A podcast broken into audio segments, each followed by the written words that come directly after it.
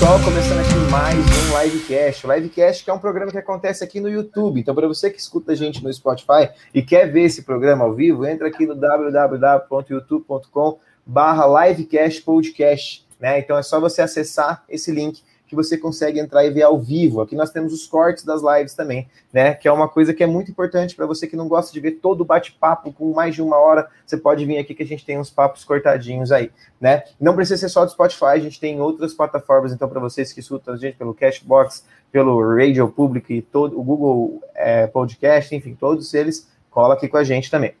Eu sou Matheus Barbosa, professor de Geografia, formado pela Universidade Estadual de Londrina, apresentador do programa Livecast, e hoje nós vamos estar com um co-hosting diferente, né? O nosso é, novo integrante aí do, dos co-hostings. O Gui, conta pra galera aí quem você é, se apresenta para todo mundo aí. E aí, gente, eu sou o Guilherme Rodrigues, tô aí é, primeira vez participando como co-host no, no Livecast, e tô muito animado para esse bate-papo sobre 5G, e é isso. Muito bom. E para falar sobre 5G, a gente convidou a Gabriela do Portal, dos, do Portal de Planos. Então, Gabriela, se apresenta o pessoal também para quem está escutando a gente nesses horários aí que todo mundo escuta os podcasts, para quem está vendo a gente ao vivo também. Pessoal, tudo bom? Eu sou a Gabriela Rezende, né? Eu sou é, líder de conteúdo do time de Portal de Planos. É, para quem não conhece, o Portal de Planos é um site especializado em telecomunicações, né? A gente está ali fornecendo as melhores informações e os melhores planos para que os consumidores consigam fazer aquisição, né? De pacotes de internet, telefone, TV e celular da melhor forma, com bastante transparência e com tudo bem claro aí, é, com a melhor informação para adquirir os planos que precisa com a gente. E aí hoje vou falar um pouquinho para vocês de 5G, né? Que tá aí tema polêmico. É isso mesmo, a gente vai falar um pouco sobre 5G, essa nova tecnologia que está acontecendo aí, né? Então, para a gente começar o programa, a gente já pode falar com uma pergunta meio simples, né? De fato, aquela pergunta que muitas pessoas têm, têm muitas dúvidas, de tipo assim, tá, eu estou usando meu 3G e estão falando de 5G. Então, o que, que é o 5G para a galera que está escutando a gente aí, para quem está vendo também, para a gente saber mais sobre? É, no final das contas, o 5G nada mais é do que uma evolução né, da, dessas nossas redes de internet. É, a gente começou lá com a primeira geração, há muitos anos atrás, que você podia só fazer uma ligação de voz. Depois veio a segunda geração, que permitiu a gente mandar mensagem de texto. E aí veio alguma, algumas conexões bem simples de internet junto com isso, né?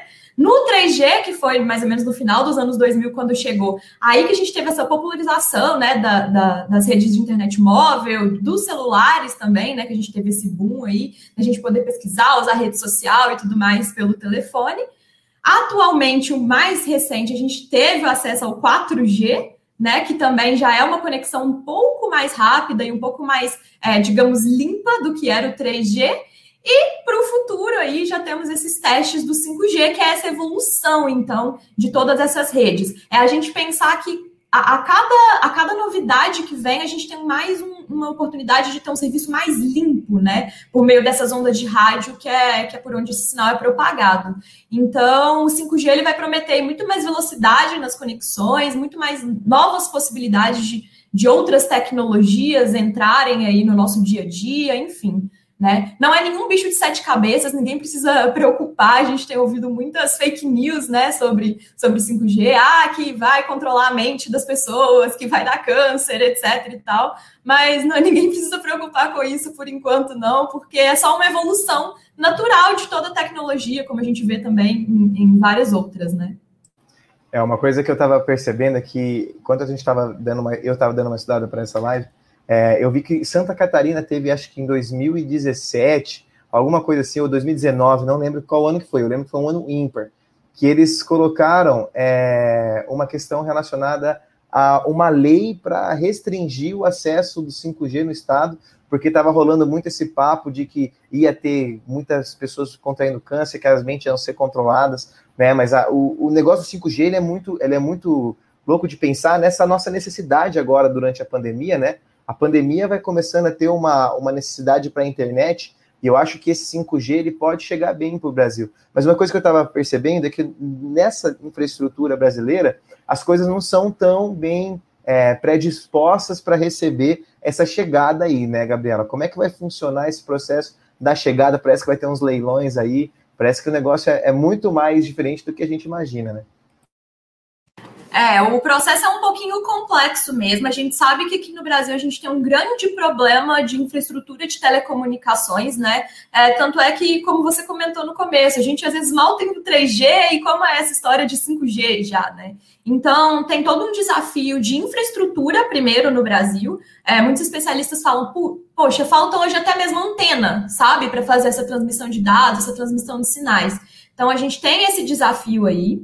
É, e a questão do leilão, né, é uma regulamentação, uma norma que, que vem da Anatel, né, que é a agência reguladora de telecomunicações no Brasil, e esse leilão vem para garantir que a melhor empresa, né, que vai seguir ali uma série de protocolos, vai conseguir distribuir no final das contas essa tecnologia, né, com toda essa parte de infraestrutura, para que aí sim as operadoras consigam atuar e fornecer, né? A, a Claro, a Vivo, a TIM fornecer o seu, o seu sinal de acordo com, com o que eles pretendem é, passar aí para o consumidor. É um, um, ponto bem interessante, assim, só para a gente ter uma ideia, né? É que o 4G hoje ele trabalha com frequência aí de 2,5 GHz, mais ou menos, né? Da, da, daquela frequência da rádio. Enquanto a próxima geração pode chegar até 95 GHz. É um valor assim muito alto, mas no leilão brasileiro a gente ainda não vai chegar nem perto dessa frequência máxima do 5G, tá? É, o que o leilão está prevendo é que a frequência máxima aí que vai, que vai chegar é de 26 GHz nesse começo, né? E vai ser dividido em lotes. Então, vai ser um lote de 700 MHz, um de 2.3, um de 3.5 e um de 26 Cada um desses lotes pode ser assumido, inclu inclusive, por uma empresa de, de, de telecomunicações diferente, né, para fornecer essa infraestrutura. E tem uma série de exigências que são que estão previstas nesse leilão, inclusive, né? É, uma delas, por exemplo, é que todas as, é, todas as empresas que entrarem, elas vão ter que garantir que até o final de julho de 2022, as grandes cidades no Brasil já tenham a rede 5G né? Então, são alguns dos desafios aí que, que, que estão previstos. E além desses, né, tem aqueles desafios polêmicos também, né? Por exemplo, a chegada do 5G é maravilhosa, é linda, mas ela vai tornar obsoleta algumas outras tecnologias. Um exemplo é a questão da antena parabólica. Então, se você que está aí ouvindo a gente, vendo a gente, tem antena parabólica em casa, vai se preparando, porque você vai ter que trocar sabe? É, já, é, o próprio edital já prevê que as empresas vão ter que custear aí pelo menos 8 milhões de, é, dessas antenas, porque são antenas que estão hoje em casas de família de, de, é, de baixa renda, né? Então, é, essas 8 milhões vão ter que ser trocadas pela empresa, mas as outras 9 milhões, né, que estão por aí, que ainda têm acesso à, à antena e que não estão nessa faixa, vão ter que custear. Então, preparem os bolsos aí para aderir a alguma nova tecnologia que não seja antena parabólica em casa para ver TV. É, e é muito, é muito interessante pensar que essa, essa realidade né, vai trazendo muitos problemas com relação até à própria infraestrutura no sentido de disponibilidade dessa internet no Brasil. A gente consegue ver que a internet no Brasil, hoje em dia, ela é algo que não é muito bem distribuída, na verdade, né? A gente pensa que a estrutura da internet brasileira é uma estrutura de extrema qualidade, mas tem muitas pessoas que não têm acesso a isso, né?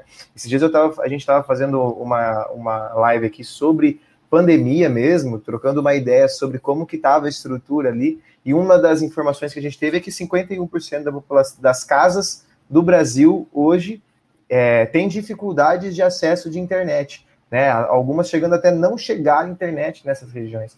Então, é, é, muito louco a gente pensar que uma parte da, das pessoas vão pensar no 5G, mas a outra não vai pensar nem no, num 2G, né, num 3G. Então, é, é, é, muito, é muito problemática essa situação no Brasil, né? O Brasil, ele, até mesmo a gente estava conversando antes aqui, não tem uma estrutura nacional, assim, para poder distribuir essa internet para as pessoas, né? Tem que ser custeado por outras empresas de outros países. Então, acho que essa questão de infraestrutura é uma problemática que também tem que ser colocada dentro do debate quando se fala de 5G, né? Não tem como não falar disso, né?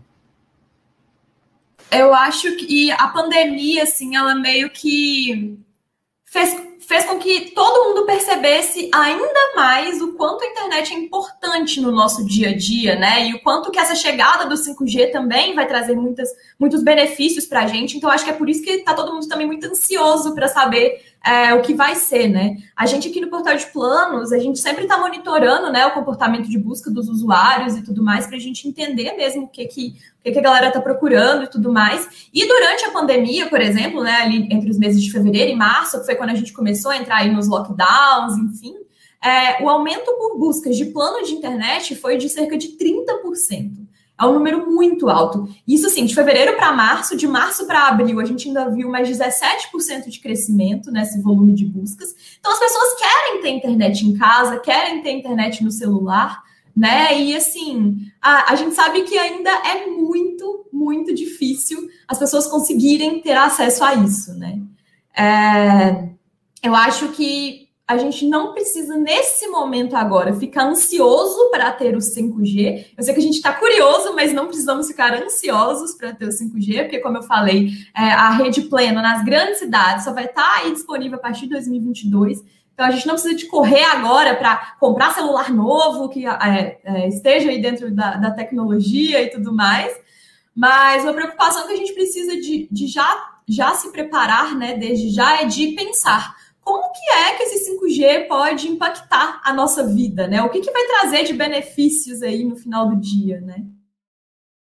É, uma coisa que eu estava pensando, o Barbosa estava falando sobre essa discrepância né, do nosso Brasil em relação à internet. É, o que eu fico pensando é como é que o, o usuário ele pode começar a se preparar né, para essa tecnologia. É, pensando assim, é, é, falta de equipamento, precisa de algum equipamento, como é que funciona isso? É, como eu comentei assim, nesse momento agora, ninguém vai precisar de correr para isso, porque são apenas alguns pequenos testes que já estão acontecendo, né? É, desde que foi anunciado que teria o leilão e tudo mais, a gente viu aí movimentos muito fortes da Claro, da TIM, da Viva, as principais operadoras, já fazendo alguns pequenos testes com uma, uma frequência que eles chamam de DSS, que é como se fosse uma junção dessas frequências do 3G, do 4G, para tentar chegar um pouquinho perto da frequência ideal do 5G. E algumas pessoas que já têm celulares com 5G estão conseguindo experimentar nas grandes cidades em que essas operadoras implementaram. Mas quem está em cidade mais remota, que está um pouquinho mais distante, não precisa te preocupar de, nossa, tenho que ir amanhã na loja e trocar o meu celular porque ele só, só suporta a tecnologia 4G. Não, não precisa te preocupar com isso.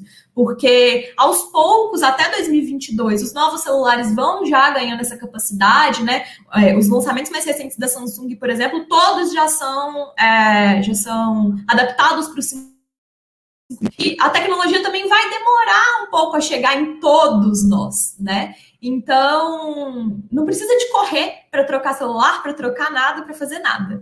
Pode ficar tranquilo, deixar para trocar o celular mais para frente, não gastar o dinheirinho agora, poupar, né? Que, que não precisa dessa correria mesmo para a chegada dessa tecnologia. Mas é claro, futuramente, se você quiser usar o 5G e ele já estiver disponível na sua cidade, você vai ter que ter um celular com, com capacidade para essa tecnologia. É, o 5G ele vai mudar muito mais uma infra... é, quando a gente pensa de internet, né? A gente já, igual você falou, a gente pensa logo em casa. Mas eu acho que essas mudanças elas vão ser muito mais, é, porque eu em casa, por exemplo, eu assisto hoje o um Netflix tranquilão. Eu assisto o YouTube aqui tranquilão, sem travar. Mas, né, se você vai para a rua no meu 3G, que meu celular só tem 3G, né? Acho que até vou falar com o portal de planos para trocar o meu plano, porque só tem 3G, aí fica complicado. Mas eu acho que é interessante pensar que essa infraestrutura, ela não vai ser só uma infraestrutura de casa. A gente tem que pensar nessas mudanças que vai ter no dia a dia ali também para as pessoas que acessarem essas questões. Eu vi que tinha muitas mudanças também com relação à medicina, né? A questão dos carros, aí a gente vai entrar numa polêmica dos trabalhos, mas a gente fala um pouco mais para frente. Mas eu acho que é legal pensar um pouco nessa questão de como que no dia a dia ali na rotina esse 5G ele pode dar uma melhorada, né? Na, na, na no cotidiano das pessoas, por mais que seja difícil o acesso agora, mas quem sabe, porque mais para frente teve um vídeo que eu vi que falava que o 5G podia até baratear esse, essa dispersão da internet, né? Então, é, eu não entendi muito bem, acho que dá para a gente entrar nesse papo também. Sim, eu acho que é, nós, usuários né, comuns, a gente talvez até demore um pouquinho a sofrer os impactos do 5G diretamente. O que vai vir, assim, muito pesado é na questão, por exemplo, de é, melhorar o uso da realidade aumentada dentro das grandes empresas, dentro de chão de fábrica. É, você citou a questão da medicina, né? Então, às vezes a gente conseguir resultados mais rápidos, visualizar exames mais rápidos lá dentro dos hospitais, etc. Né? Mas a gente aqui no celular e tudo mais, a gente talvez demore um pouco. Mas que esse impacto vai chegar para a gente, isso sem dúvida, né? Porque a gente estava até comentando, da, é, o 5G permite que carros inteligentes sejam desenvolvidos, né? Eles, o 5G permite que é, a sua casa inteligente funcione de forma mais inteligente ainda, né? Que hoje a gente já tem algumas coisas que, ah, você consegue conectar uma lâmpada e conseguir desligar ela pelo celular. Cara, o 5G vai trazer muito mais do que só a lâmpada, e só um controle de geladeira, e só um controle de TV. Vai abrir um mundo de possibilidades, né, para as empresas e para a gente. Mas para a gente vai demorar a chegar, e eu acredito que para as empresas vai ser um pouquinho mais rápido, é, justamente porque as empresas também já estão preparando-se para essa questão da, da inovação tecnológica, da inovação industrial e tudo mais, né? É, uma coisa que eu, que eu tava pensando é que, tipo assim, como que a gente pode aumentar essas questões? Porque, assim, de verdade, eu vejo as pessoas tendo que tem Lex, assim, por exemplo, né? Que falam, oh, Lex, isso aqui, eu fico, meu, isso para mim é uma tecnologia muito avançada, da própria, tipo, uma caixa de som, parece uma caixa de som, ligar uma televisão, colocar um vídeo, eu acho isso, isso muito, muito tecnológico. E aí as pessoas falam assim, não, mas com 5G isso pode ficar mais. Eu falo assim, mas como? porque eu não consigo imaginar como que pode ficar mais tecnológico esse negócio, né? Porque já uma caixa liga um negócio. Daqui a pouco a gente tem um filme que é o Huawei, que as pessoas estão lá sentadonas e tudo faz, tudo se faz pelas pessoas, né? E as, as tecnologias. Daqui a pouco a gente está virando isso. A, gente, a única coisa que a gente vai precisar fazer é ficar sentado. De resto, e ter voz. De resto, vai dar tudo certo, né?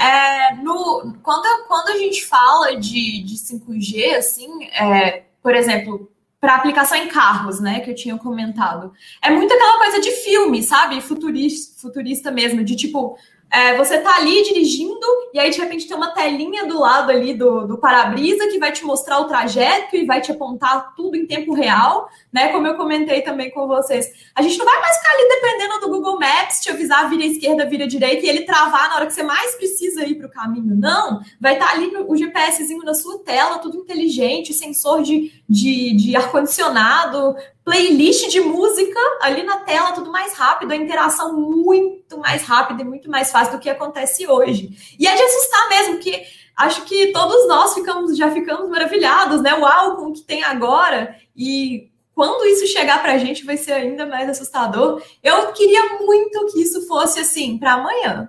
Mas a gente sabe que a gente tem, como a gente já comentou, tem todas as barreiras de infraestrutura, tem todas as barreiras tecnológicas no Brasil. A gente tem uma, uma indústria nacional que, infelizmente, está né, tá passando por um processo de, de desindustrialização mesmo. Então, para é, a gente depende muito de insumos internacionais para a gente ter essas tecnologias aqui dentro. A gente ainda não consegue desenvolver tanto. Então, não vai chegar para amanhã, mas eu espero ainda estar viva para poder vivenciar isso tudo, que vai ser muito legal, cara.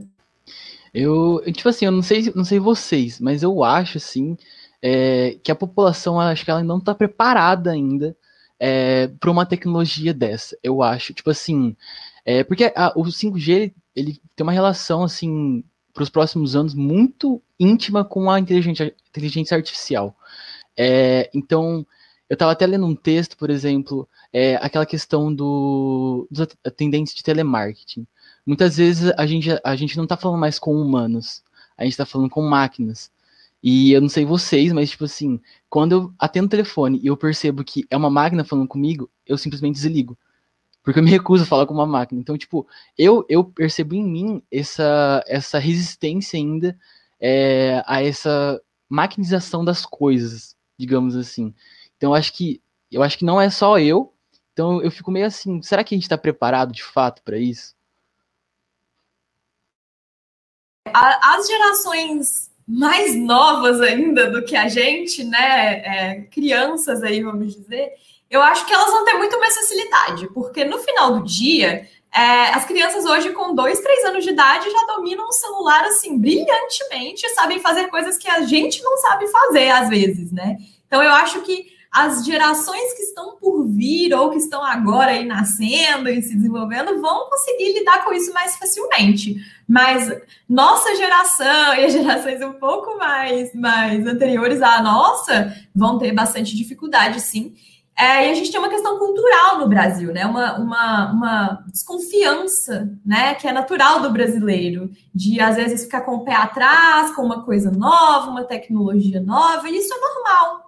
Né? Então a gente tem essa barreira cultural para ser quebrada aos pouquinhos também, né? Para essas tecnologias chegarem, não é simplesmente uma barreira econômica. Que é a, a, econômica é a mais pesada hoje, sem dúvida alguma, mas a barreira cultural também é um, é um desafio para qualquer nova tecnologia que chega no Brasil.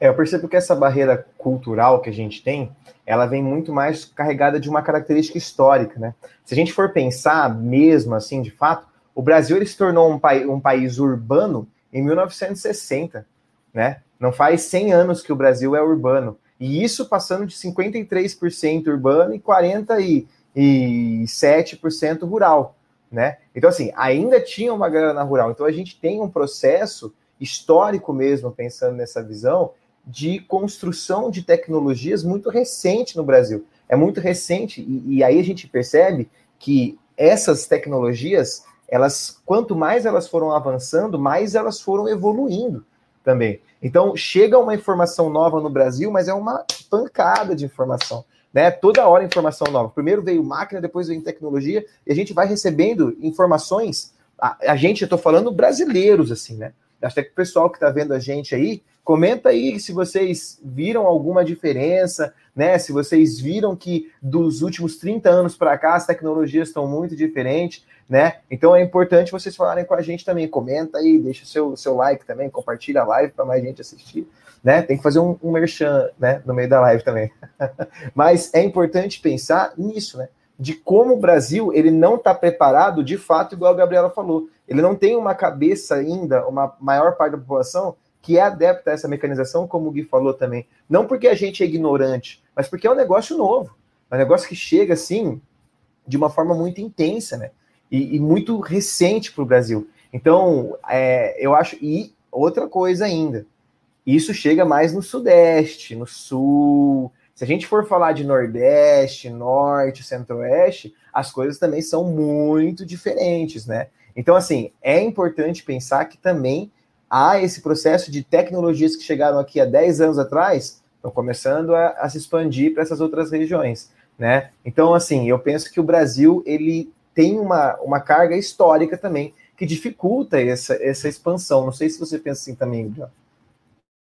É, penso com certeza. É, a gente tem toda uma questão também de, de cadeia econômica no Brasil, né? De, dos nossos meios de produção aqui. A gente, querendo ou não, ainda é muito focado é, numa produção agrícola, né, e tudo mais. A gente ainda não tem uma indústria de tecnologia extremamente robusta, né? E quando a gente compara a questão, por exemplo, é, da chegada de tecnologia do Brasil com, em países que têm já esse foco em tecnologia, esse foco econômico em tecnologia, como a Coreia e a China, para eles é muito mais fácil se adaptar a essas novidades. Tanto é que a Coreia hoje já é a líder mundial em uso de 5G, ela já tem quase dentro do país inteiro, sabe? Desde 2019 que eles estão fazendo esse investimento em 5G. Então, para eles que estão ali com a cadeia produtiva toda voltada para a tecnologia, ter contato com essas novidades o tempo todo é muito mais rápido. Agora, a gente que tem que importar todos esses insumos para cá e ainda aprender a lidar com isso, é obviamente o mais complicado, né?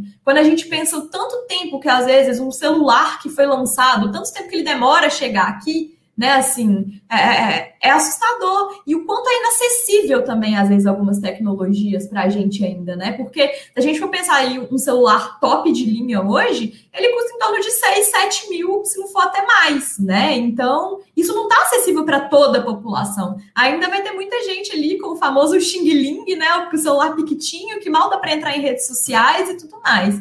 Então, a gente tem essa barreira mesmo da, da cadeia produtiva brasileira, que ainda também não é muito voltada para a tecnologia, e faz com que esse avanço também seja um pouco mais gradual por aqui. É, nós somos um país muito agroexportador, né? A gente tem uma, uma característica, e isso vem de muitos anos. A gente é exportador de matéria-prima desde 1500, né? A gente só está mudando um pouco essa nossa produtividade aí, né? Quando a gente fala de, de séculos é, mais à frente, agora no século XXI principalmente, né? Mas eu consigo perceber mesmo que existe um fator que é até importante a gente, a gente conversar, que esse leilão ele pode acontecer por algumas é, em, empresas, né, meio marcadas, e parece que tem uma, uma problemática com alguma empresa chinesa também. Então acho que dá para a gente começar a falar um pouco, né, de desse, desse, dessas relações internacionais, desse cenário também de incertezas que está rolando. Então, acho que dava para a gente ver como que essas relações internacionais podem influenciar no uso do 5G no mundo, né? Sim, sim, é, tem tudo tem tudo a ver, né? É, essa questão das relações internacionais com a chegada do 5G aqui também, né? É, inclusive, assim, as primeiras vezes que, pelo menos, eu ouvi, eu acredito que a maioria de todo mundo aqui é, que está acompanhando a gente ouviu falar de 5G, foi quando a gente estava ouvindo falar daquela briga ali entre, entre Estados Unidos e China, porque eles não queriam a Huawei, etc, etc. E eu acho que é importante a gente explicar um pouco de como que foi esse contexto lá fora, né? É, rolou quase que uma guerra fria entre a China e os Estados Unidos por causa dessa tecnologia, né, do, do 5G. É, isso, isso aconteceu muito por desdobramentos lá daquele vazamento de dados e informações que o Edward Snowden fez em 2013 ainda, né? Esses arquivos que o Snowden falou, é, vazou em 2013, alguns deles citavam que os Estados Unidos andaram fazendo ali um, um, processo de espionagem e de invasão aos sistemas da Huawei, né? A Huawei, para quem não conhece, é uma das maiores empresas de tecnologia do mundo ela é uma empresa chinesa. Ela hoje tem a maior, a maior parte das patentes do 5G, inclusive, e de milhares de outras tecnologias que os Estados Unidos também está ali pau a pau para desenvolver, né? E aí, quando aconteceu é, esse, vazamento de dados e que descobriram, né, que a inteligência americana estava invadindo os sistemas da Huawei para poder comprovar que os sistemas delas eram era, era seguro, né? A China ficou incomodada Obviamente, a própria Huawei ficou incomodada também, né? E a justificativa dos Estados Unidos era simplesmente não. A gente precisa checar a vulnerabilidade dessa empresa e ver se, tipo, é, eles realmente vão conseguir fornecer segurança para que os Estados Unidos usem o equipamento da Huawei. Mas a gente sabe que não é bem por aí, não é só isso, né? Os Estados Unidos hoje têm uma soberania aí, querendo ou não, em inteligência, em economia, e os Estados Unidos se viram ameaçados pela China e pela Huawei nessa soberania, né? É, que, dessa gigante chinesa que surgiu aí. E foi aí que começou a surgir essa troca de farpas, né? Então, a gente está vendo aí um cenário de desde 2013, a China e os Estados Unidos trocando essas farpas por questão de soberania de inteligência, soberania econômica, e a Huawei no meio do jogo, porque ela hoje é uma das mais gigantes empresas de tecnologia, e os Estados Unidos não querem que ela cresça né, no mundo, porque para os Estados Unidos isso não é interessante. Os Estados Unidos quer fortalecer a sua indústria interna, né, no final do dia. É, e aí, só que assim, enquanto eles ficam brigando e se degladiando por lá, né? Igual eu comentei, a gente já tem a Coreia do Sul, que já está a passos super largos, largos na implementação do 5G, tem mais de 30 outros países, né, que também já estão começando a implementar, o Reino Unido, a Suécia, por exemplo, de uma forma ainda muito modesta, mas estão fazendo. E o que, que rola com o Brasil no meio dessa confusão toda? A gente sabe que nos últimos anos, né, os, os, governos que a gente teve, e o governo recente também, o nosso governo atual, tem um alinhamento com os Estados Unidos né, de política internacional, de relações internacionais com os Estados Unidos. Então, o que acontece nesse momento? O Brasil começa a falar não para a Huawei, implementar uma série de restrições a ela e até algumas outras empresas chinesas, devido a esse alinhamento com os Estados Unidos, né, de não querer que, que a China entre dominando o mercado brasileiro e a gente se estremeça aí nas relações com os Estados Unidos. Então, é uma questão extremamente polêmica, né? Muitos especialistas ficam aí é, indignados e revoltados com toda essa briga, porque deixa de ser uma briga só tecnológica para ser uma briga política, uma briga de alinhamento internacional, e que a gente nem imagina, né, no final do dia, é, que tem tudo isso envolvido em 5G, né? Mas tem. É muita, muita polêmica internacionalmente e acabou vazando para o Brasil por causa dessa relação com os Estados Unidos, essa proximidade no, no alinhamento diplomático. Se você foi falando aí, eu, eu acabei pensando, tipo, parece que, por exemplo, antigamente as, as guerras, os conflitos políticos, eles, aconteciam por território. Parece que atualmente isso está acontecendo mais. É uma guerra de dados, né? Parece que os países eles estão preocupados com os dados. E o, o que eu fico preocupado com isso é porque quais dados são esses? É o dado da, da, da população, né? Então, tipo, até isso está sendo é, comercializado e, e, brigado entre, entre as nações hoje em dia, né? Essa questão é, dos dados, porque, por exemplo, é, o que que, o que que isso implica, o, esse ter esses dados das pessoas? Implica no, no consumo. É, eu estou usando aqui o meu, meu, meu celular, eu falo, sei lá, eu quero comprar um, um óculos. Automaticamente isso aqui ah, já aconteceu comigo diversas vezes, aparece no Instagram, aparece em anúncio na internet. Então, tipo, parece que é uma guerra de dados que, que, que ocorre hoje em dia, né? E eu fico preocupado com isso. Porque é a gente que está no meio disso tudo, é a população.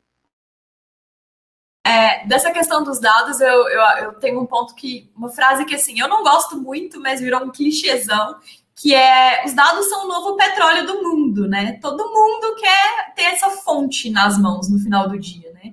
É, e assim, a gente, você até citou a questão da, do comportamento de compra e tudo mais, mas até em coisas mais simples para a gente eu tenho certeza que para chegar no tema dessa live hoje, vocês usaram os dados das pessoas que estão aí todos os dias ouvindo a gente pelo Spotify, ouvindo, vendo a gente pelo YouTube, acompanhando nas redes sociais, para saber quais os temas que eles estão interessados em saber, o que, que eles querem acompanhar e tudo mais. Então a gente usa dados para tudo, para tudo hoje em dia. É, é muito difícil uma empresa sobreviver sem dados, é muito difícil um governo sobreviver sem dados né? Então, a gente é, dado se tornou cada vez mais relevante, principalmente depois da internet, né? Porque para a gente fazer um anúncio a gente depende disso, para segmentar, enfim.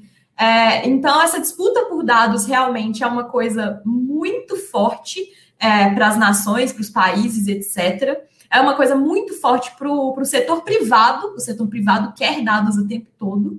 Então é uma, é uma disputa bem, bem complexa no final, da, no final das contas, né? E assim, uma, uma coisa que o governo, que os governos pedem né, nesses leilões, não só aqui no Brasil, mas fora também, é que essas empresas que forem é, contratadas, né, que, for, que ganharem o leilão, que elas têm que garantir uma rede privada para o governo. E essa rede privada tem que ter segurança de dados total, né, para informações do governo não vazarem. E um dos grandes questionamentos dos Estados Unidos com a Huawei é dessa deles terem conseguido invadir o sistema deles, terem visto essa vulnerabilidade e pensado, putz, então vocês não garantem tanto assim essa privacidade para os governos. Como que vocês vão fazer com isso em relação à população também, né? Então, assim, é, é, é, um, é um grande debate também por causa dos dados. É, é muita coisa envolvida, realmente. Assim. É uma coisa que eu sempre, eu sempre friso, é, como eu dou aula de geografia em cursinhos, assim, né? A gente sempre chega a falar um pouco sobre essa geopolítica mundial. E uma das estratégias de guerra e a forma de guerra é a cyberguerra hoje.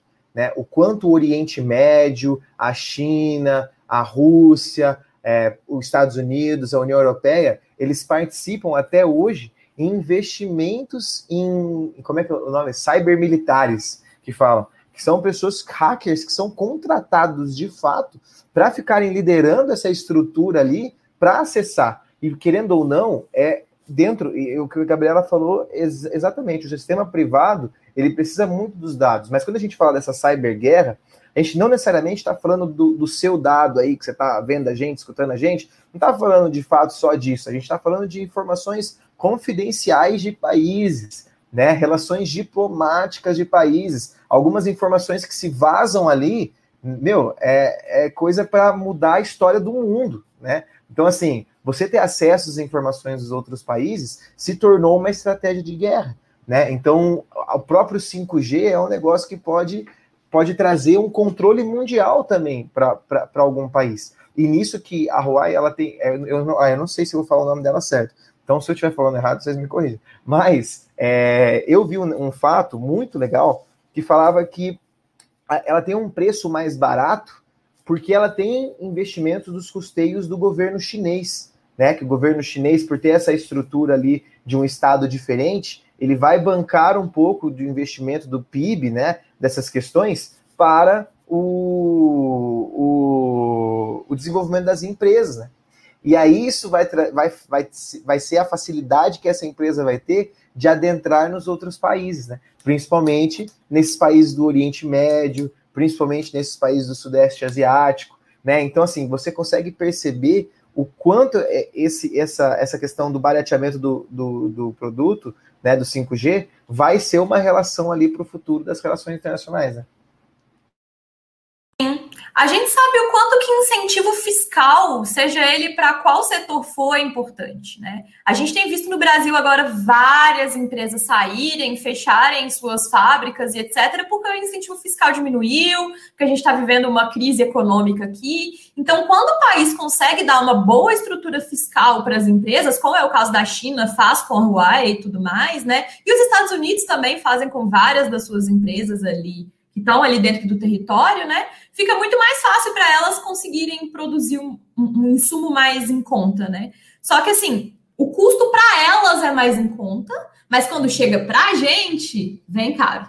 Esse é o grande problema, né? E essa questão do Brasil não investir tanto em tecnologia é prejudicial para a gente por isso, porque a gente está ali vendendo para os outros países um insumo que é relativamente mais barato e na hora da gente comprar de volta é, o, o, que eles produziram, a gente paga muito caro por isso. Então é por isso que às vezes a gente fala de uma chegada muito lenta de determinadas tecnologias, de determinadas coisas, porque a gente paga muito caro por isso, infelizmente. E aí envolve toda uma questão política mesmo no, no Brasil, enfim. É, e isso está em vários setores, né? Está em vários tipos de empresas até.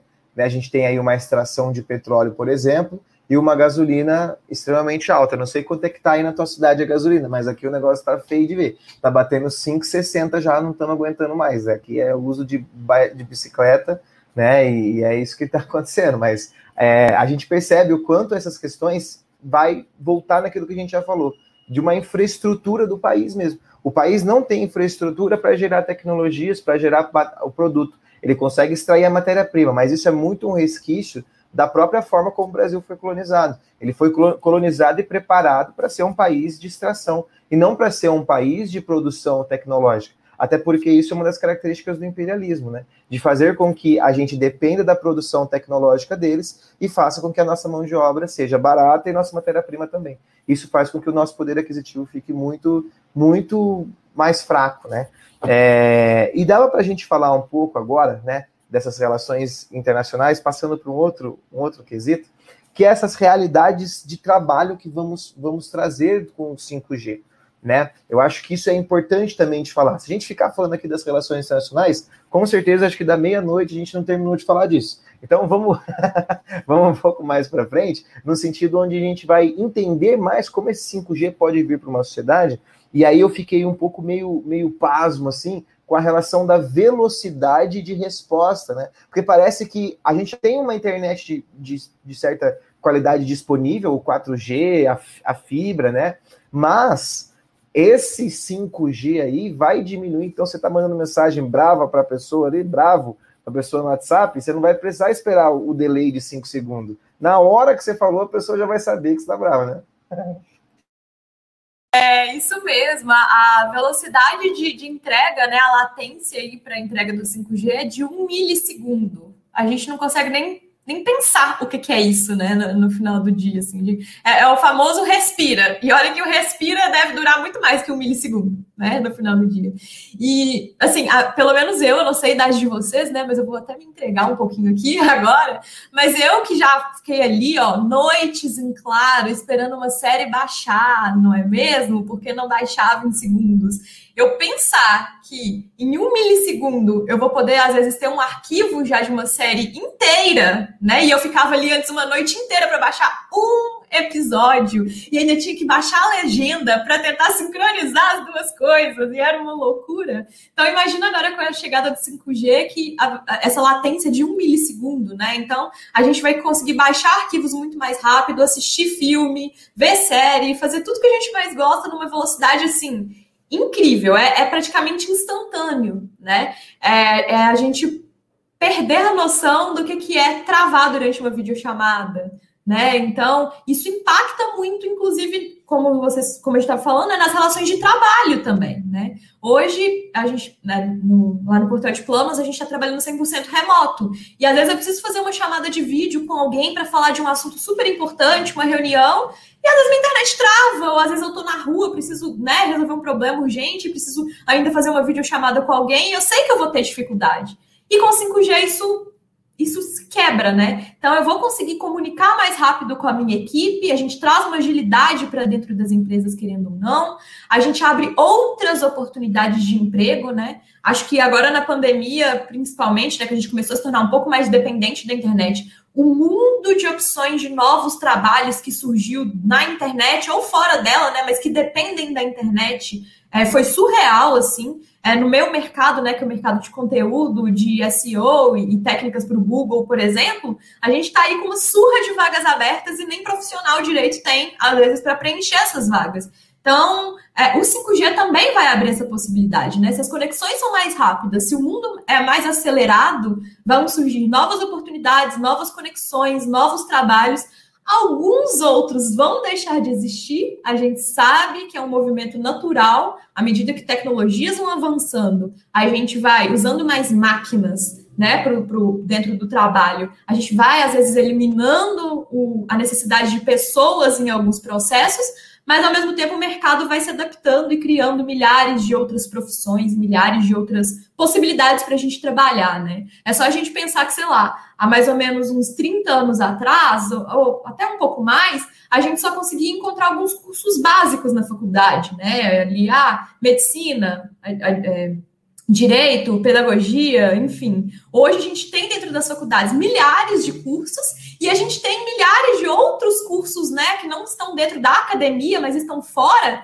e capacitando as pessoas para trabalhar no mercado também com, com tecnologia e com tudo mais. Então essa chegada do 5G também abre mais um leque de oportunidades fecha algumas portas, mas abre muitas outras oportunidades. E eu acho que é nisso que a gente tem que ficar de olho, sabe? No, no que que de novo vai trazer. Putz, eu já sei que o avanço em tecnologia, será que não vale a pena eu começar a me modernizar, a entrar na onda, começar a estudar, para também me adaptar para esse novo mercado que vai surgir, para essas novas necessidades que vão surgir, né? Então, são, são questionamentos que a gente começa a se fazer enquanto profissionais também para o futuro.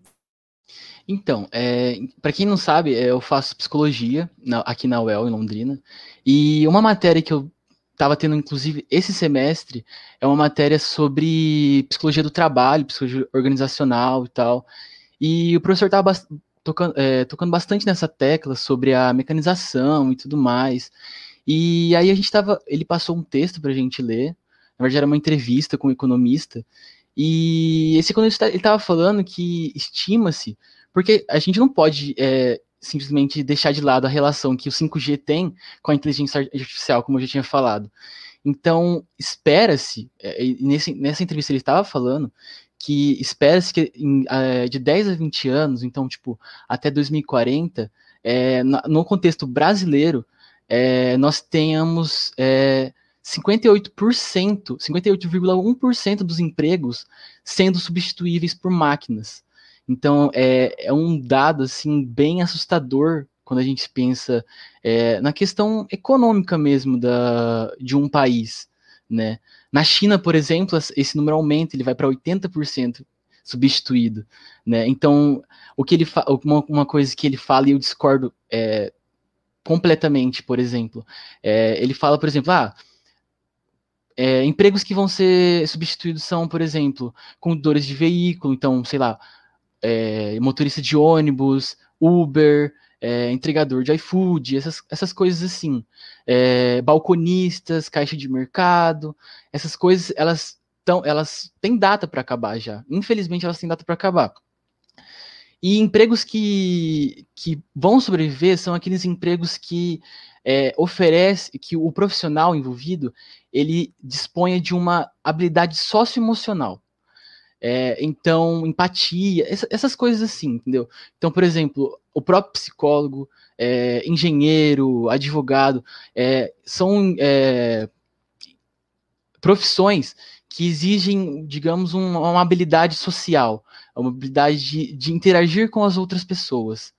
É, e aí, num determinado momento da entrevista, é, é perguntado para ele e o que a gente faz, né? Porque é metade da população desempregada de uma hora de uma hora para outra não, mas se isso se efetiva, é metade de uma população totalmente desempregada. Como é que a gente faz para driblar isso, né? E aí o que ele diz é o seguinte, e aí eu discordo novamente dele. Ele fala que o trabalhador ele vai, ele vai ter que se adaptar. Ele vai ter que trabalhar junto com as máquinas. Então é uma corrida com as máquinas, mas e não contra as máquinas. E isso vai ser feito através da, da, própria capacitação técnica, então em faculdades, até na própria escola. E aí eu me pego pensando, por exemplo, é, na nossa estrutura atual de educação. Né? É, ele fala que a, o importante não vai ser mais você ter um diploma, importante vai ser você, dentro desse, desse, dessa sua área, você saber inovar, você ter a capacidade social de estar sempre inovando e sempre mudando dentro desse seu emprego. Que é uma coisa que, para mim, eu vendo é, a, a nossa estrutura atual de educação, é algo impossível de se fazer, porque a nossa educação é total, totalmente padronizada para padronizar os corpos de, de verdade. Acho que essa é a minha visão sobre essa questão do trabalho. É muito preocupante para mim. A própria estrutura do, do Brasil, assim, quando a gente fala de, de educação, é, existe muito um processo de se entender que a gente precisa mudar o sistema de ensino. Mas esse sistema de ensino ser mudado, não necessariamente ele precisa ser um negócio focado só na mecanização, até mesmo do próprio ser humano. Né? A gente não pode entender o ser humano como uma máquina. Eu acho que esse é uma das grandes problemáticas que a gente tem dentro da nossa estrutura, porque a gente deixa de, de, de ter algumas ligações no socioemocional. Querendo ou não, a nossa, a nossa própria produtividade, ela depende das nossas capacidades de saúde, e não são as saúdes físicas, né? A gente precisa entender que a saúde mental, ela é importante, né? A gente sempre tem que frisar nisso. Todo mundo percebe que é uma coisa diferente. Então, eu acho que no Brasil, é, é o que a gente estava falando a realidade é muito distante, né? De chegar e padronizar assim de uma forma tão rápida.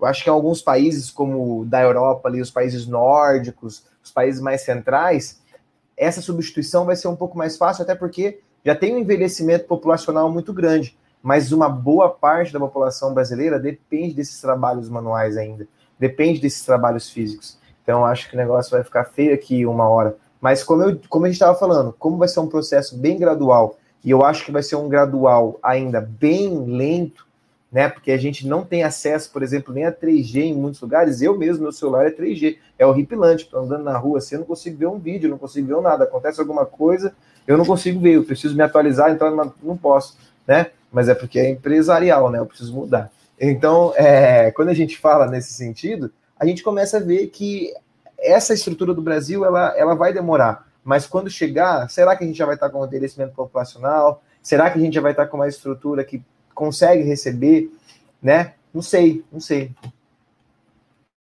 É, eu, eu toda vez que eu vejo essas pesquisas, né, que falam de 20 anos para 50%, né, como você comentou, eu sempre fico me questionando, meu Deus, mas será mesmo? Porque eu, é, a cidade, eu morava, numa, eu agora moro em São Paulo, né? Mas a cidade que eu morava em Minas fica do lado de Belo Horizonte, né? Então é ali região metropolitana. E até hoje a gente tem rua sem asfalto, a gente não tem uma calçada para andar, a gente não tem internet fibra, chegou lá tem pouco tempo e as principais operadoras ainda não estão lá, estão muito mais às vezes operadoras locais do que do que é, as grandes operadoras.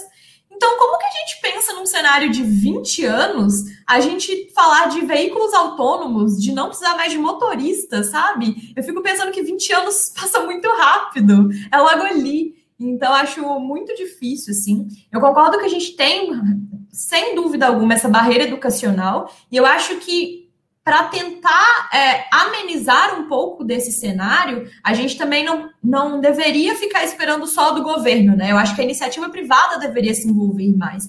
Às vezes a gente vê é, empresas querendo mais profissionais, mas as empresas não estão dispostas a capacitar, às vezes, os, os, os profissionais para aprenderem uma profissão nova, para entrarem e atender aquela necessidade que a empresa tem ali naquele momento. Né? Então, por que não investir também nas pessoas, né, para que elas cresçam, para que elas se tornem melhores funcionários, para que eles aprendam uma nova profissão, de acordo com a necessidade que o mercado tem também. Né? A gente ainda vê pouco da iniciativa privada ajudando nesse ponto, né? E isso, eu só tenho uma coisa que eu concordo aí é, da, da, pesquisa e tudo mais, que é a importância das que a gente chama né, no mercado de soft skills, né? Que são essas habilidades como inteligência emocional e etc. Porque no final das no final do dia, com tanta máquina, com a internet rápida e tudo mais, a gente vai ter que aprender a lidar muito com o nosso emocional, com o nosso coração, com as relações com as pessoas que a gente tem que conviver. Porque pensa, se tudo é muito rápido, você vai agora receber arquivos em milissegundos, né? A sua ansiedade cresce com isso também. E aí essa cobrança em cima do outro cresce também.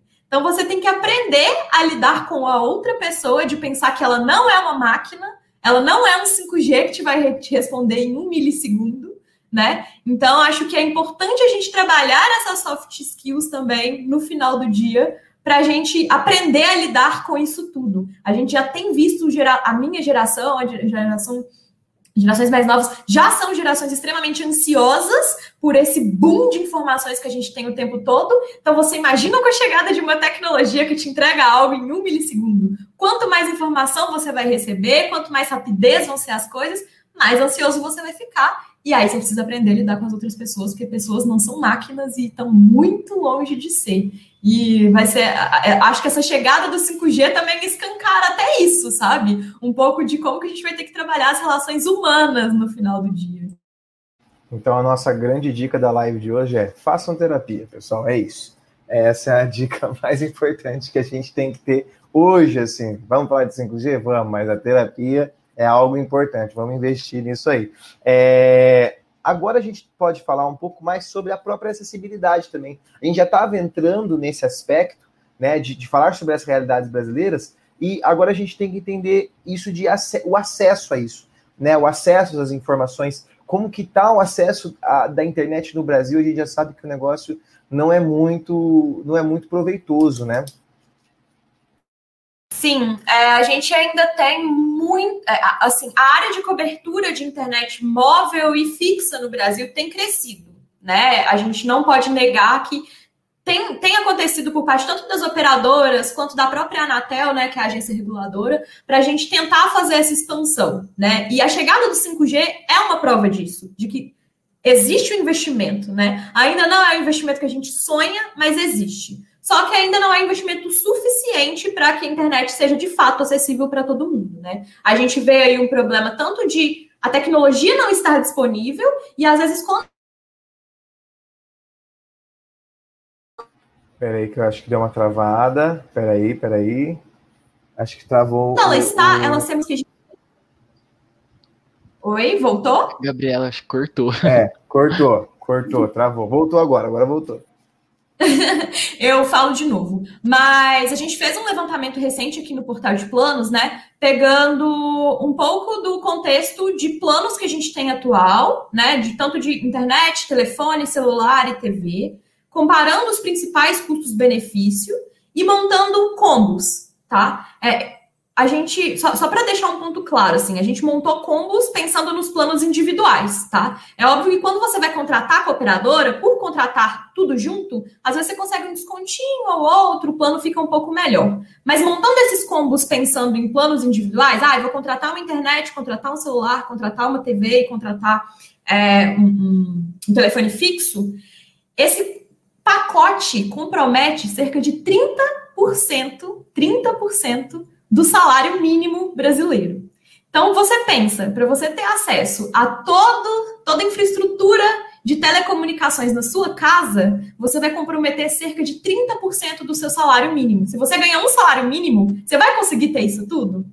Muito difícil, né? Muito difícil. Principalmente quando a gente pensa que né, as, os lares brasileiros são repletos de pessoas, né? A gente aqui tem, geralmente, as famílias têm aí no mínimo quatro, cinco pessoas em casa. Então, para quem ali às vezes tem que sustentar uma família inteira com um salário mínimo, ela vai conseguir ter acesso a tudo isso? Não, não vai. É muito complexo, ainda é, ainda é muito caro, né? E então isso faz com que essa acessibilidade às redes ainda seja complicada. Então a gente tem duas barreiras: a barreira tecnológica e a barreira econômica mesmo, né? É, o que a gente faz hoje dentro do portal de planos é tentar, de alguma forma, também ajudar o consumidor nesse lado do, do bolso, né? Porque a gente sabe muito bem que pesa, a gente sabe que é difícil fazer essa escolha do plano né, no final do dia, porque são muitas informações, é muito plano, é muito operadora. Então, o que a gente faz hoje em portal de planos é justamente tentar é, trazer um pouco dessa democratização mesmo da informação relacionada a planos. Então, a gente tem, por exemplo, um comparador de internet, um comparador de celular, que você consegue analisar todos os planos disponíveis na sua região e, e comparar e encontrar o que você mais precisa. A gente tem né, no site tanto informações das páginas de produto quanto do blog também, ensinando né, é, alguns passo a passos de tecnologia que a gente sabe que são bem complicados também no, é, no, final das contas. E a gente tem uma equipe né, de especialistas que está ali no nosso central de vendas, super à disposição para ajudar o usuário a encontrar é, o melhor plano, a melhor opção para ele naquele momento, para o que ele precisa. Né? Mas a gente também, né, a gente tem aqui nosso papel social também de saber o quanto é difícil, sabe? E a gente não pode negar que, cara, não é fácil ter um plano, não é fácil. E a gente tem a esperança de que futuramente isso se torne um pouquinho mais fácil, tanto economicamente quanto em tecnologia para os usuários, mas a gente sabe que é um processo lento, e assim como muitas coisas no Brasil, né? É, essa questão do, da, de utilizar-se do salário mínimo assim como uma base para pensar nos gastos do Brasil hoje está sendo um negócio bem complicado, né? Porque hoje um salário mínimo no Brasil você não consegue fazer praticamente nada, né? Tipo, a gente vê o, aumento dos custos das coisas, assim, estão muito caras, então é, eu acho que isso vai trazendo mais dificuldades ainda para a acessibilidade dessas tecnologias, né? Então, é uma coisa que, que tem que se pensar, até mesmo é, pensar para próprias empresas que consomem, vendem esses produtos, de que não vale a pena ter essa, essa estrutura de, de, de país com, com esses custos elevados, né? A gente precisa começar a dar uma, uma entender isso, né? Tem muita gente que não entende isso. A pessoa vai no mercado, vai pegar um quilo de carne, ela vai pagar 50 conto no quilo de uma carne que ela pagava 20 conto, né? Há, há uns tempo atrás, ela vai falar assim, mas por que que isso está acontecendo? Não existe um, um, entendimento do porquê que está acontecendo isso, né? E as pessoas, é, eu acho que o, o dinheiro é um negócio que está na sociedade faz muito tempo, né? E o lidar com ele é um problema há muito tempo né? Os seres humanos lidam muito, com muito problema com relação ao dinheiro, principalmente porque tem muita concentração, em muitos sentidos da vida, tem a gente que passava muita fome, muita pobreza no feudalismo, nas idades medievais ali, o negócio era bem mais feio do que é hoje, né? Mas ainda continua muito, muito, muito ruim, né? Você sabe se na pandemia a gente já deu uns dados, né? Vamos mudar um pouco de assunto, porque agora a gente já vai encaminhando para o finalzinho da live, né? Que já está dando nosso tempinho também, para as pessoas que estão escutando a gente, já já a gente acaba, calma mais um pouquinho aí. Mas quando a gente fala de, de pandemia, a gente viu algumas mudanças, né? Você já falou desses dados, mas a gente pode entender como que a pandemia está mudando esse consumo de internet no nosso dia a dia, né? É, não só de, de internet, mas de tudo relacionado a telecomunicações, né? Eu comentei no começo aqui do, do nosso bate-papo que a gente viu um crescimento, né, de cerca de 30% em volume de buscas é, por planos de internet. Em contrapartida, a gente viu quedas, por exemplo, em busca de TV por assinatura, né? Então, a, a, as pessoas estão mudando a forma que elas consomem. Elas estão ali abandonando contratar uma TV por assinatura, às vezes, contratando um plano de internet. Por quê? O que elas vão fazer? Começar a assistir Netflix, assistir outras plataformas de streaming. A gente viu aí, né, a Disney dando uma alavancada no Disney Plus ainda mais em pleno período de pandemia. A gente sabe que, né, já estava ali para rolar o lançamento, mas obviamente teve uma pressão para esse lançamento é, ser acelerado, pensando na, nova necessidade de consumo. E isso não só com a Disney, né? A gente falando de milhares de outras plataformas que foram lançadas aí durante durante a pandemia. Então, tem, tem rolado sim essa mudança de comportamento do consumidor, de ter que uma, de uma forma até um pouco mais forçada também de acreditar nos produtos e nos serviços que são oferecidos pela internet, né? Então, tudo isso, to, toda a pandemia mudou muito o nosso cenário, muito, muito, muito mesmo, assim. É, e, e a gente tem acompanhado, né, aqui nas nossas, nas nossas pesquisas e tudo mais, até um avanço gigante pelo lado das próprias operadoras para oferecer mais vantagens dentro dos planos e tudo mais que envolvam a internet. Então, a maioria das grandes operadoras hoje já oferecem, às vezes, uma assinatura de Netflix inclusa, ou uma assinatura de Spotify inclusa, até de, de entre... aplicativo de entrega incluso também já. Né? É, às vezes, se não tem assinatura inclusa, dá pelo menos um bônus de internet para poder assistir vídeos, por exemplo. É, algumas operadoras já estão trazendo para o Brasil uma outra tecnologia, né, que chama TV Box, que ela é como se fosse uma TV por assinatura, mas ela é por internet. E, e você tem acesso ali a, tanto a canais, quanto também pode ter acesso ao, aos streamings, né, e tudo mais, por essa TV Box, que é quase uma forma de você ali transformar a sua TV normal em uma Smart TV também, no final do dia, enfim. É uma tecnologia nova e que está chegando agora, tanto a Claro quanto a DirecTV Go estão investindo bastante nessa tecnologia. Então, as empresas de telecomunicações já estão de olho nesse movimento e o próprio mercado também com outros serviços, outras coisas, né? Eu aqui em São Paulo, por exemplo, eu já não faço compra no supermercado já tem um bom tempo. Não lembro qual foi a última vez que eu fui no mercado. Eu agora compro tudo online. Então eu preciso de uma internet melhor para eu conseguir fazer a compra ali pelo meu aplicativo e para eu conseguir acompanhar que a compra vai chegar aqui em casa, porque se cair o sinal, talvez eu não consiga saber que horas vai chegar, como vai chegar, se vai chegar, se o pedido foi cancelado ou se o pedido está tá, tá em andamento. Então, a pandemia acelerou muito muitos processos e, e os planos, com certeza, estão, os planos e operadoras, enfim, estão se adaptando para essa nova necessidade nossa, sim, sem dúvida. É, eu acho que é muito interessante perceber como que a gente mudou nesses últimos dois anos. Né? A gente já passou por uma mudança muito grande, as escolas é, mudando também bastante. Eu, na minha realidade ali nas escolas, demais, assim, e, e, tendo muitas dificuldades, às vezes muitas coisas que deram certo. Eu acho que isso é uma adaptação até mesmo da própria vida humana. A vida humana ela tem uma realidade, né? E eu acho que essas realidades sempre aconteceram, essas mudanças, né?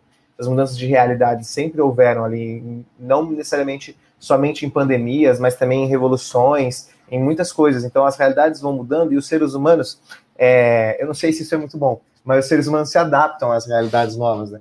Então eles, eles vão até que ponto isso é bom e até que ponto a gente se adapta.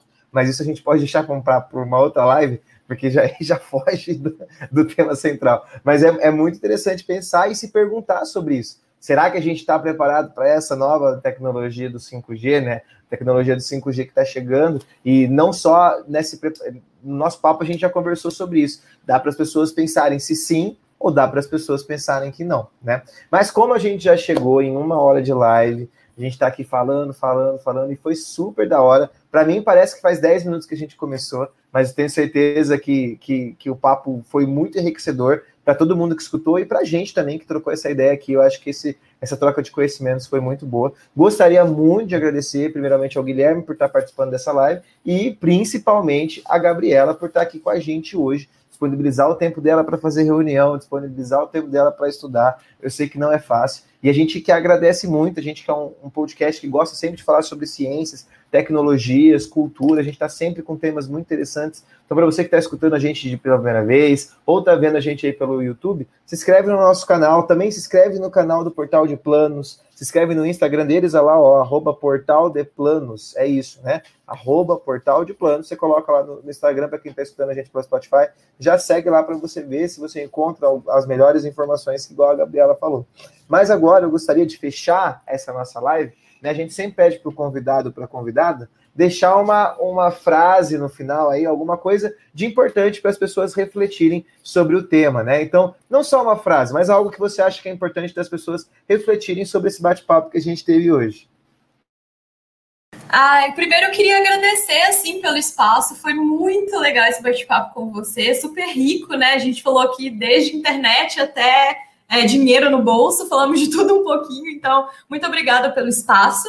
É, se alguém tiver ficado com alguma dúvida, ainda tiver mais interesse no assunto, pode entrar em contato com a gente, né, pelas nossas redes sociais, como você já falou, eu, arroba Portal de Planos no Instagram, mas a gente também tem canal no YouTube, tem canal no Facebook, LinkedIn, enfim, estamos para tudo quanto é lado, e é claro, acessar o nosso site, né, www.portaldeplanos.com.br também, que lá vocês encontram tudo sobre telecomunicações. E a minha mensagem final, eu acho que é justamente falar sobre calma, galera.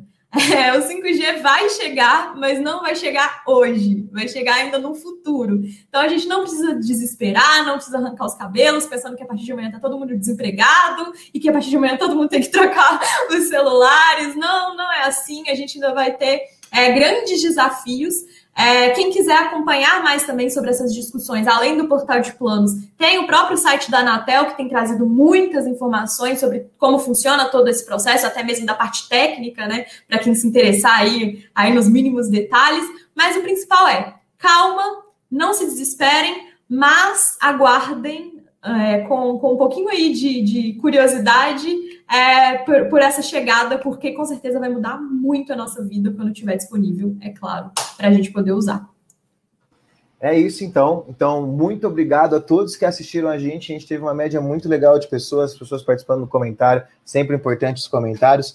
Muito obrigado pela atenção de vocês e a gente se encontra num próximo, num próximo programa, que é domingo agora, falando sobre cinema nacional brasileiro. Então, se você está afim de escutar um pouco sobre o nosso cinema, falar sobre além dos filmes de comédias que a gente assiste, a gente vai trocar essa ideia esperta domingo às 20 horas aqui no nosso canal. No mais, muito obrigado pela atenção de vocês a gente se encontra no próximo programa. Tchau, tchau. Obrigado, pessoal.